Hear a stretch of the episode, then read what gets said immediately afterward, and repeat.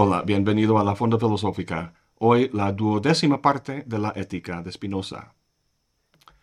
No sé tú, pero cuando aprendo a hacer un nuevo plato en la cocina, me gusta ver una foto del plato tal como debe salir.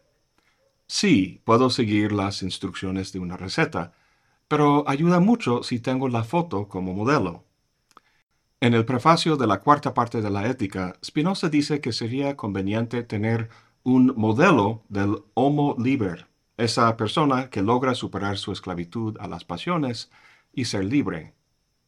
Y pues aquí también me gustaría que ese modelo fuera una especie de foto del resultado final. Pero no, Spinoza entiende modelo de forma conceptual, como las puras instrucciones de la receta. En muchas de las proposiciones de la cuarta parte, dice que la persona libre actuaría de tal o cual manera ante tal o cual circunstancia. Y así va retratándolo. Y está bien, es informativo y es necesario lo que dice. Sin embargo, quisiera complementar lo que dice con un modelo como la foto de la cocina, un ejemplo particular del ideal. Y no solo un modelo de la persona libre, sino también del esclavo. Comparando los dos, creo que podamos esclarecer varios puntos del modelo más conceptual de Spinoza. Bueno, mi modelo de la persona libre es el propio Spinoza. Y del esclavo sería Elon Musk, en este momento la persona más rica del mundo. Elijo a este último precisamente por ese dato, porque si de vivir bien se trata, para muchísima gente él es el modelo a seguir. Como puedes imaginar, Spinoza tiene otro modelo en mente. ¿Cuál es la diferencia entre los dos? Pues lo que tienen en común, junto con cualquier otro modo, es el conatus, el impulso de perseverar en el ser. Lo que les distingue es la manera en que satisfacen ese impulso. Musk, como la gran mayoría de nosotros, se guía por la primera clase de conocimiento, la imaginación, la cual es un índice o reflejo de la manera en que las cosas del mundo afectan al cuerpo. Si el afecto que se siente es alegría, eso es una indicación de que la potencia del cuerpo de obrar se ha aumentado.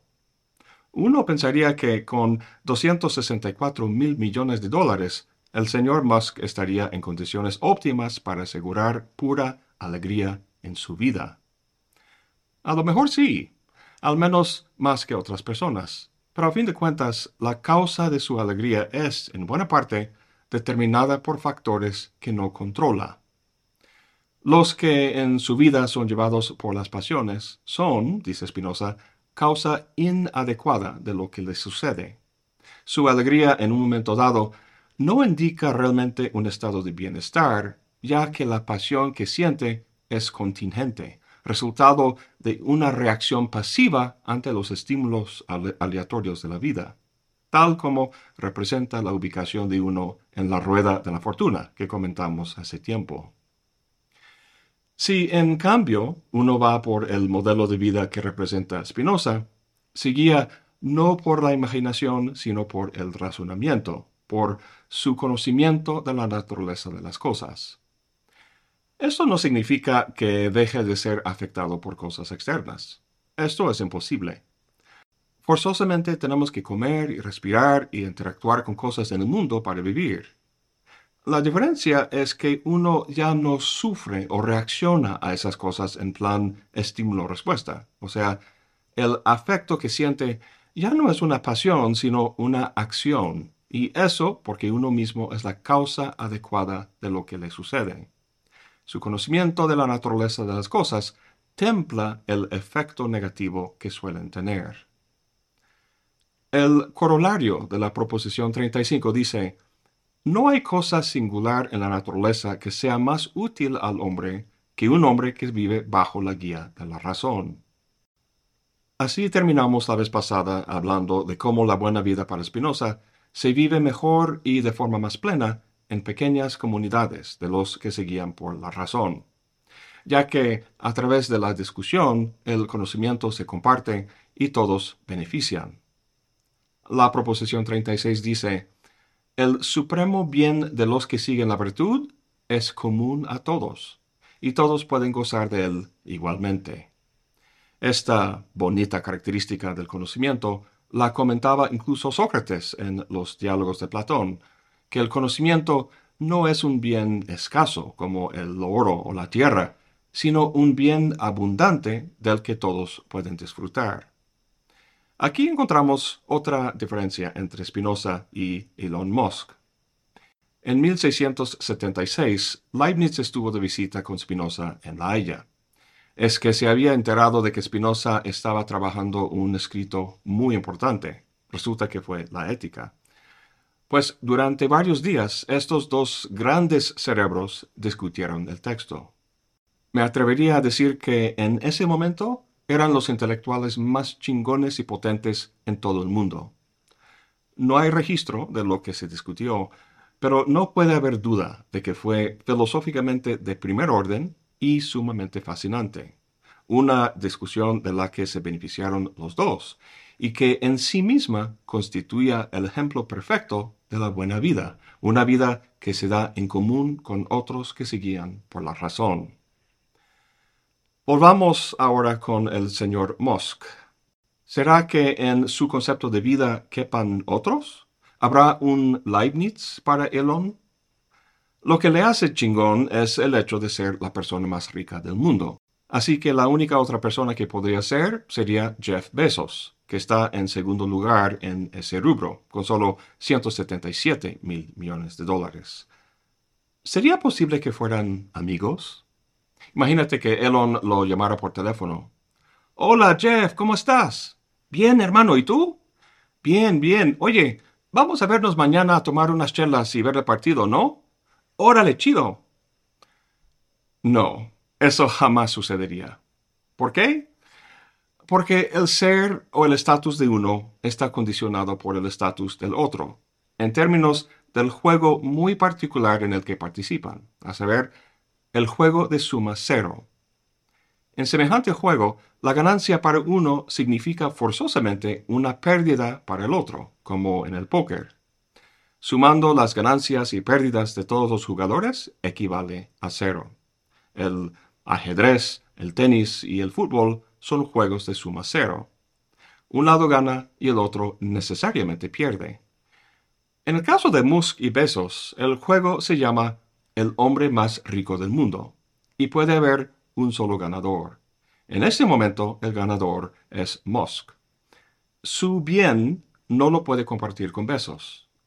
El bien de Spinoza puede compartirse con Leibniz, porque, como dice Spinoza, concuerdan en su naturaleza, seguían los dos por la razón. En la proposición 32 dice, en la medida en que los hombres están sujetos a las pasiones, no puede decirse que concuerden en naturaleza. Si es así, cada quien comprende su bien particular de forma distinta, y gracias a ello uno no puede ser de utilidad para el otro, menos en la medida en que todo bien se reduzca o se traduzca en una cifra monetaria, en cual caso la utilidad de las personas entre sí no es mutua, sino instrumental. Uno utiliza al otro como medio para conseguir su fin de ser rico y por tanto poderoso. Bueno, vamos a seguir afinando el modelo de Spinoza. Qué bonito sería el mundo si todos participaran en esta cultura de la razón, viviendo de una forma que afirmara y apoyara la vida racional de los demás. Pero no es así. Tiene sus límites. En el segundo escolio de la proposición 37, Spinoza dice, si los hombres vivieran según la guía de la razón, cada uno detentaría su derecho de satisfacer su conatus sin daño alguno para los demás. Pero como están sujetos a efectos que superan con mucho la potencia o virtud humana, son por ello arrastrados a menudo en diversos sentidos, y son contrarios entre sí, aun cuando precisan de la ayuda mutua. Lo que está diciendo aquí es que si todos se guiaran por la razón, el egoísmo no sería un problema, porque el bien de uno sería el bien de todos. Pero dado que la mayoría no se guían por la razón, sino por las pasiones, lo que tenemos a nivel de esa gran comunidad que se llama sociedad no es armonía y bienestar, sino conflicto. Lo que Spinoza trata en este segundo escolio de forma muy condensada es su filosofía política. Dice tan poco sobre el tema aquí porque lo trata de forma mucho más extensa en otras obras suyas, más notablemente en el Tratado Teológico Político. En todo caso, me gustaría detenernos en esta cuestión de la política, porque es mucho más importante de lo que la cuartilla de texto aquí en la ética nos haría pensar. Primero, Spinoza habla de forma muy abstracta del conflicto que forma la base del problema político. Sin embargo, tiene un conocimiento personal muy concreto y vivo de ese conflicto. Me gustaría salir un momento de su texto para volver a su biografía, y eso en aras de poner muy claro lo que está en juego en su pensamiento político. Unos años antes de que expulsaran a Spinoza de la comunidad judía, algunas de sus ideas heréticas ya se habían dado a conocer entre la comunidad. Un día, alguien que se había ofendido por esas ideas le atacó con una navaja, pero solo logró cortar la capa que llevaba. Muchos años después, Jan de Witt, el político holandés más importante de la época, quien había promovido la tolerancia religiosa y política, fue atacado junto con su hermano por una turba de simpatizantes del partido político de oposición. Los dos fueron torturados y matados, y para colmo, sus hígados fueron extraídos, asados y comidos por la muchedumbre. Spinoza, modelo de la ecuanimidad y la racionalidad, fue profundamente afectado por este acontecimiento y poseído por la rabia y la indignación, iba a ir a la plaza, donde apenas había sucedido la matanza, a poner una pancarta con las palabras Ultimi Barbarorum, los bárbaros más viles. Afortunadamente, su casero se dio cuenta de su intención y lo encerró con llave, impidiendo así que Spinoza fuera una víctima más. Ahora seguramente puedes ver por qué le interesaba la política, por qué escribió dos libros enteros sobre el tema. El filósofo, o cualquiera que trate de guiar su vida por la razón, está rodeado por lo que Spinoza llamaba la multitud, la mayoría que es regida en su conducta por las pasiones. Pasiones que, como acabamos de ver, pueden impedir la meta del filósofo de vivir libremente, o hasta peligrar su propia vida. ¿Qué puede hacer semejante persona? No puede vivir aislado de la sociedad, y tampoco puede esperar que todos alcancen, ni mucho menos que quieran, una vida de la razón. Toda su discusión de la libertad en la ética sería ociosa si no pudieran darse las condiciones externas para su realización. ¿Cómo responde a este dilema? Spinoza fue muy influido por el pensamiento de Hobbes al discutir este conflicto que se da entre las personas, lo que está describiendo es el estado de naturaleza que Hobbes hizo famoso en el Leviatán. Un estado en el que la gente, al buscar cada uno su propio bien, crea un escenario de conflicto, por lo que la vida, como Hobbes famosamente nos dice, es solitaria, pobre, tosca, embrutecida y breve. La gente resuelve este problema al transferir su derecho a hacer lo que les da la gana a una sola persona, el soberano, quien hace leyes y obliga su cumplimiento con la amenaza de un castigo violento. A grandes rasgos, esta es la solución que da Spinoza. En el mismo escolio dice, Así pues, para que los hombres puedan vivir concordes y prestarse ayuda, es necesario que renuncien a su derecho natural y se presten recíprocas garantías de que no harán nada que pueda dar lugar a un daño ajeno. ¿En qué consiste esa garantía? El miedo.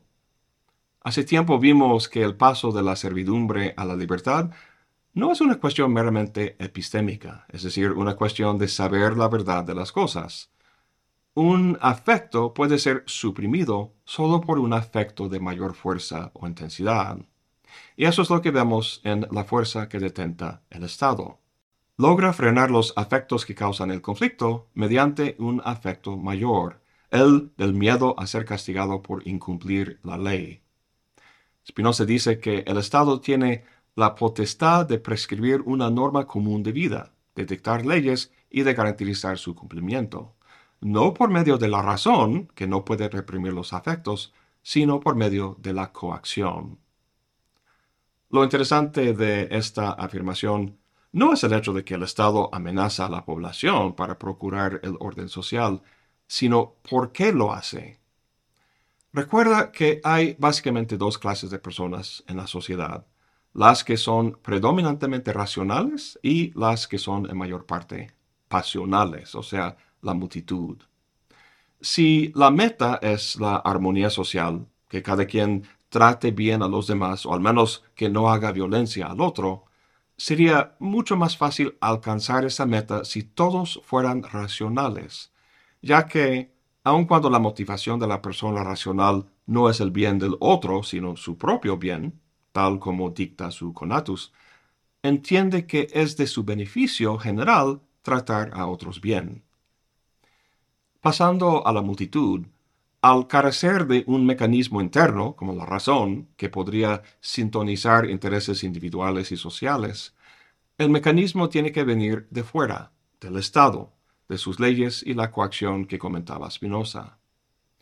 Ahora, dado que los afectos socialmente nocivos tienen que suprimirse, y dado que un afecto puede suprimirse solo por un afecto de mayor intensidad, el lenguaje de las leyes civiles y los castigos asociados con su incumplimiento es el lenguaje no de la razón, sino de la imaginación.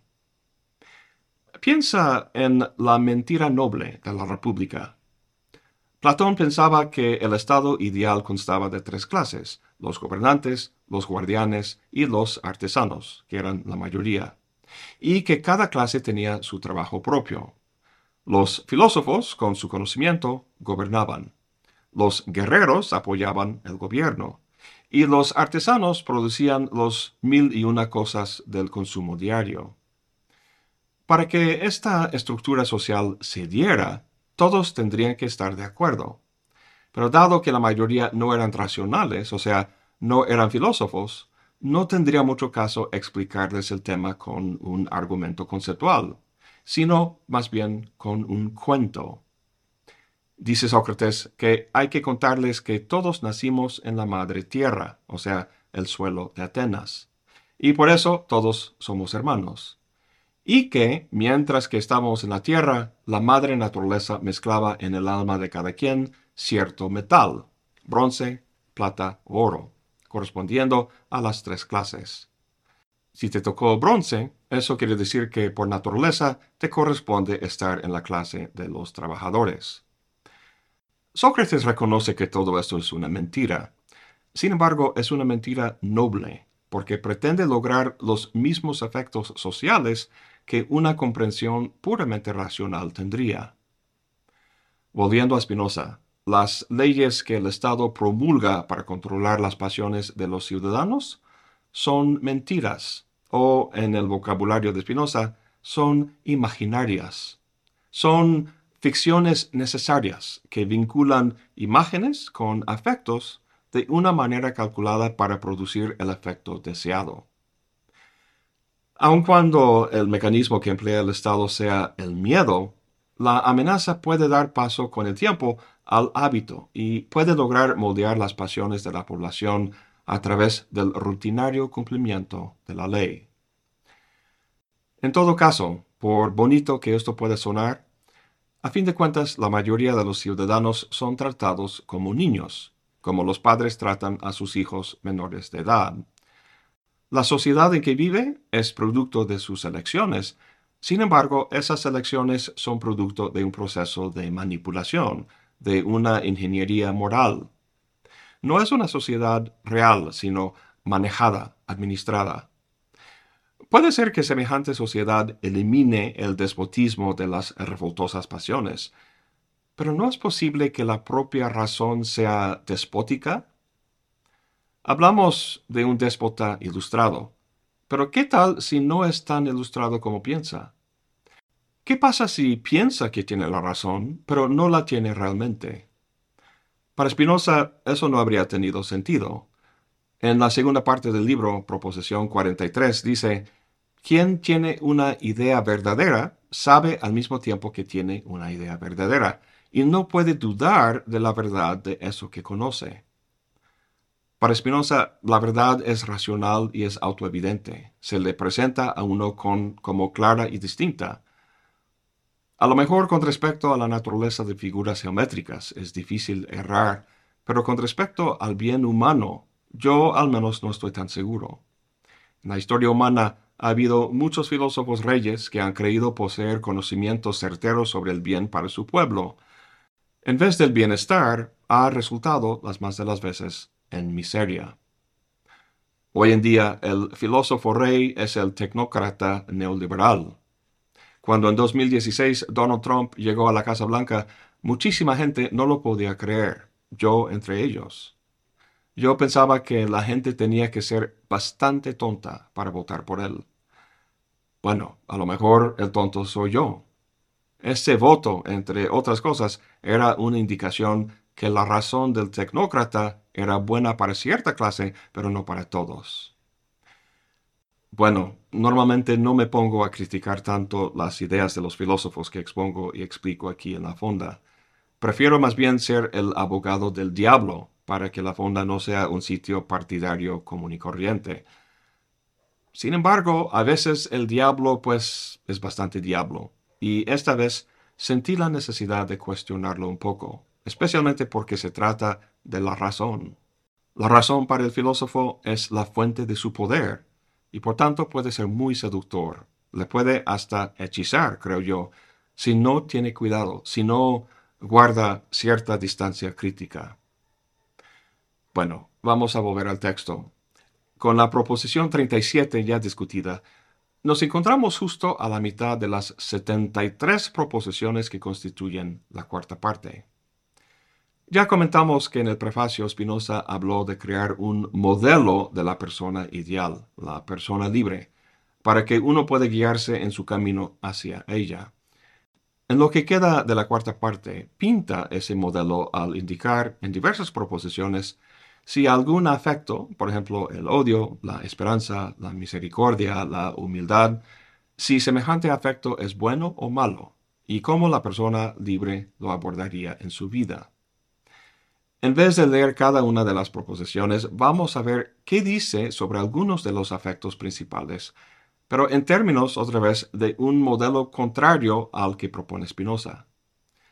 Ya lo hicimos con Elon Musk, Ahora lo vamos a hacer con un personaje literario. No sé si leíste El nombre de la rosa de Humberto Eco.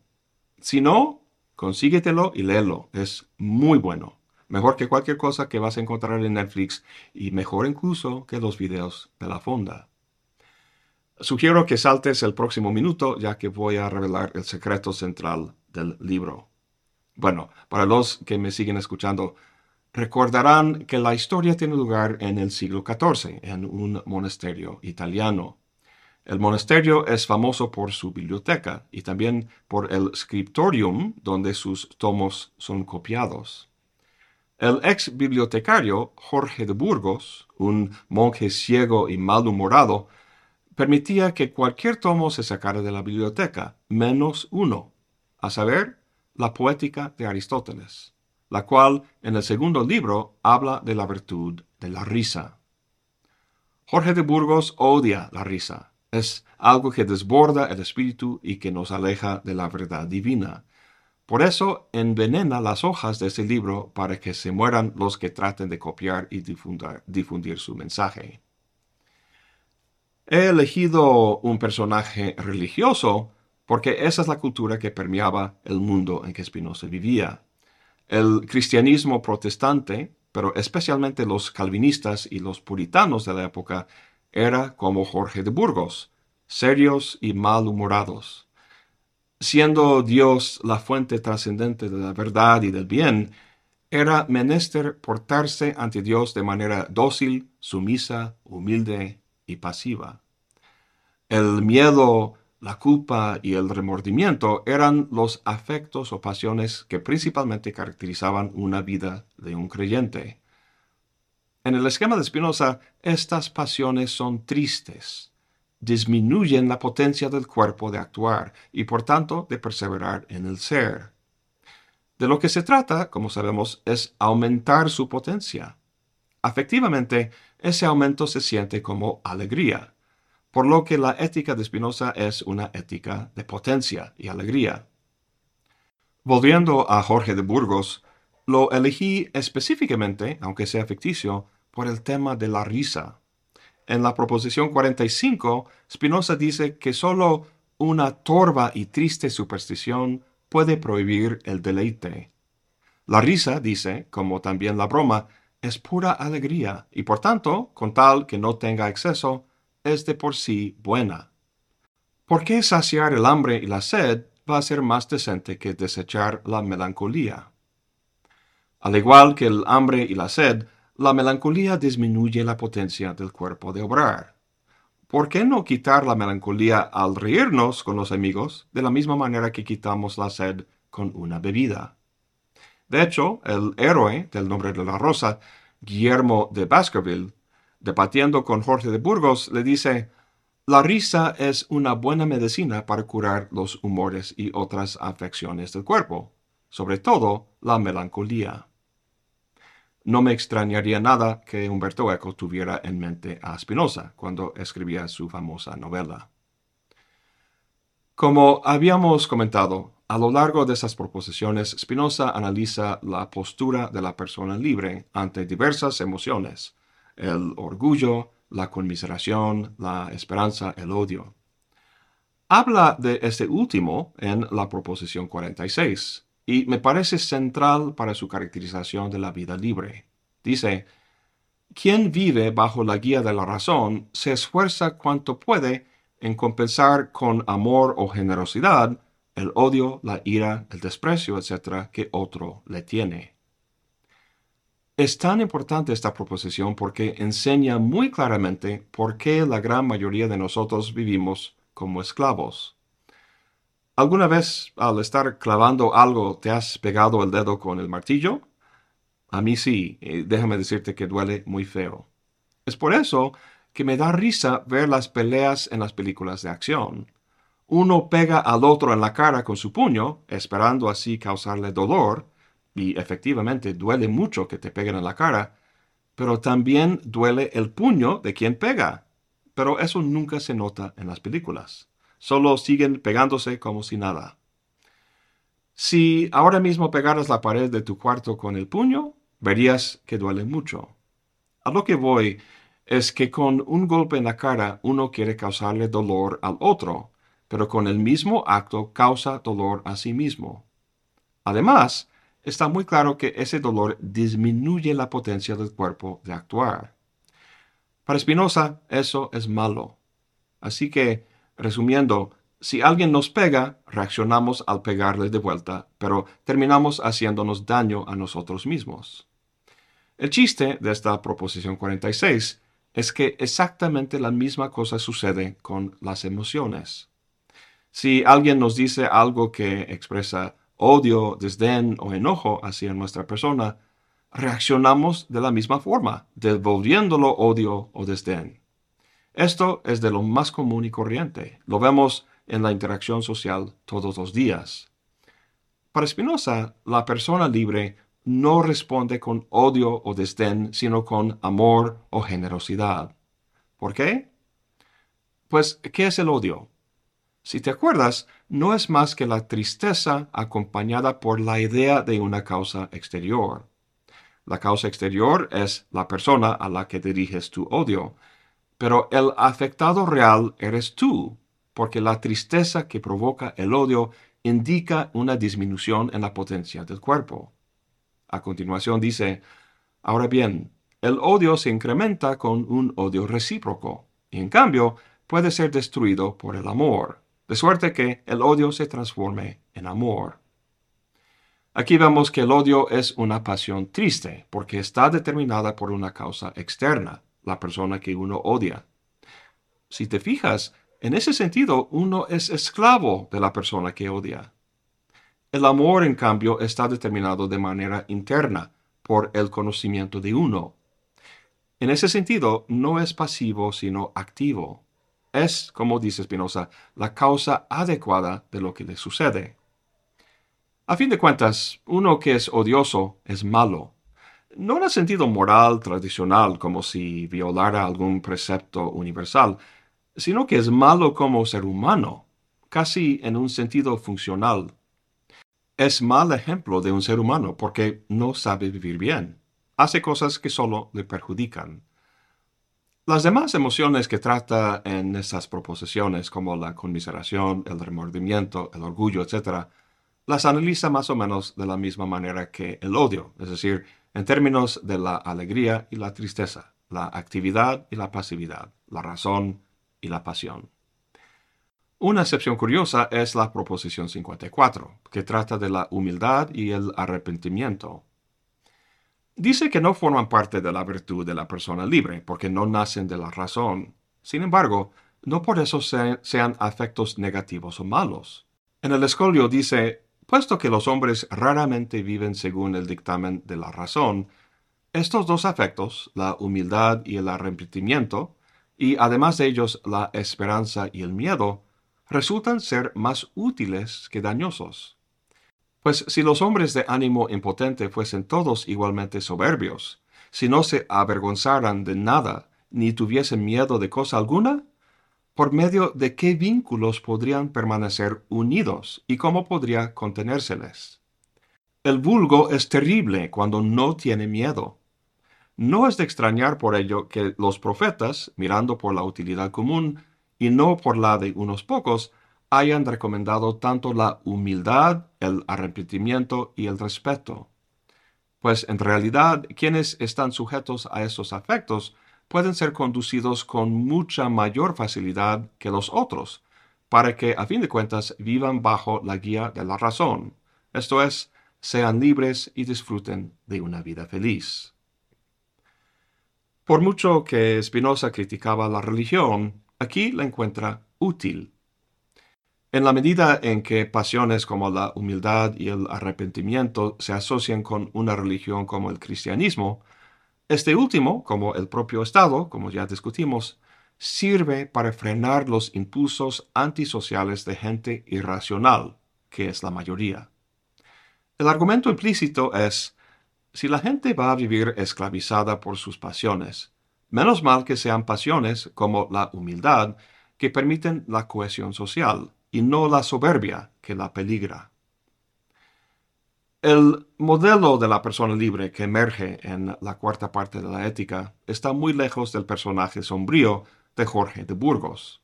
Por definición, es una persona con mucha potencia de obrar. Es activa y segura de sí misma porque actúa con base en su conocimiento y no como reacción a las cosas externas que le afectan. Ahora, si de placer y alegría se trata, Jorge de Burgos sin duda no es el mejor modelo pero Elon Musk sí, ¿no? La forma racional de actuar, característica de la persona libre, tiene su expresión afectiva, que es simplemente la alegría. Entonces, ¿qué es lo que distingue a la alegría de la persona libre de la de Musk? La respuesta es que la de la persona libre es más constante y confiable, porque procede de su propia naturaleza y no de la naturaleza de cosas ajenas que se dan de forma aleatoria fuera del control de uno.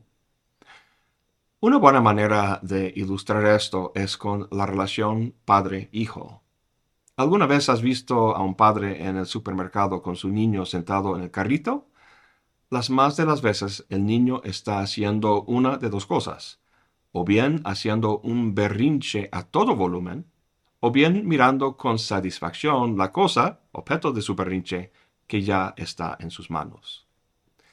Es como si el mundo de las cosas fuera un mar de olas y el niño está o bien hasta arriba en la cresta, la alegría, o abajo en el seno, la tristeza. Lo importante es que lo que determina dónde está el niño no es nada que el niño haga, sino el propio movimiento azaroso de las olas. Su bienestar es una función de condiciones externas, y esto, en buena parte, es como atraviesa la vida uno que está esclavizado a las pasiones. Ahora bien, pasando al Padre. hay dos formas en que puede portarse con su niño. Dejándose llevar por las pasiones, como hace su niño, o empleando la razón. Yo he visto a muchos padres responder los gritos de su niño con gritos propios. Este es un comportamiento tan antiguo como la propia Biblia. Ojo por ojo, diente por diente. Si tú me pegas o gritas, yo te hago lo mismo. Sin embargo, no resuelve nada, solo aumenta el sufrimiento de los dos lados. El sufrimiento en la vida puede ser físico y viene sin duda de enfermedades y accidentes automovilísticos, pero en gran mayor parte el sufrimiento es emocional y viene de las relaciones humanas.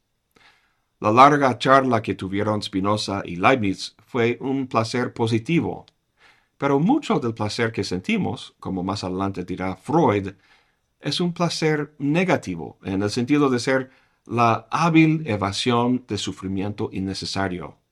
Un padre gritando a su hijo en el súper es un sufrimiento innecesario. Un buen padre no reacciona al berrinche de su hijo, sino que actúa de forma racional. Sabe que esto es la naturaleza de los niños, que si el niño grita te odio, no lo toma a pecho. Trata de reconfortarlo con una voz mesurada, lo carga o deja que se canse con los gritos. Bueno, todo esto suena bien. Tiene sentido lo que dice Spinoza, determinar nuestras acciones con la razón, en vez de ser controlado por las caprichosas pasiones. Una acción es buena cuando está determinada por nosotros mismos, internamente por la razón, y mala cuando es producto de las pasiones, de cosas externas actuando sobre nosotros, cosas, a fin de cuentas, que sufrimos. Con esto quisiera cerrar la cuarta parte para pasar en el próximo video a la quinta y última parte de la ética. Pero no puedo. Hay un problema, a saber, la proposición 59. Dada la forma en que Spinoza entiende el bien, esta proposición, al parecer, podría justificar acciones como la, la tortura y la violación, entre otras, que la tradición ética ha condenado. Hay que ver si logra librarse de ese problema, pero hoy no, ya estoy cansado. En el próximo video iniciaremos viendo este tema que mencioné y luego a la quinta parte a discutir la tercera clase de conocimiento, el determinismo y la beatitud, entre otras cosas. Eso es todo por hoy. Gracias por acompañarme. Hasta la próxima y buen provecho.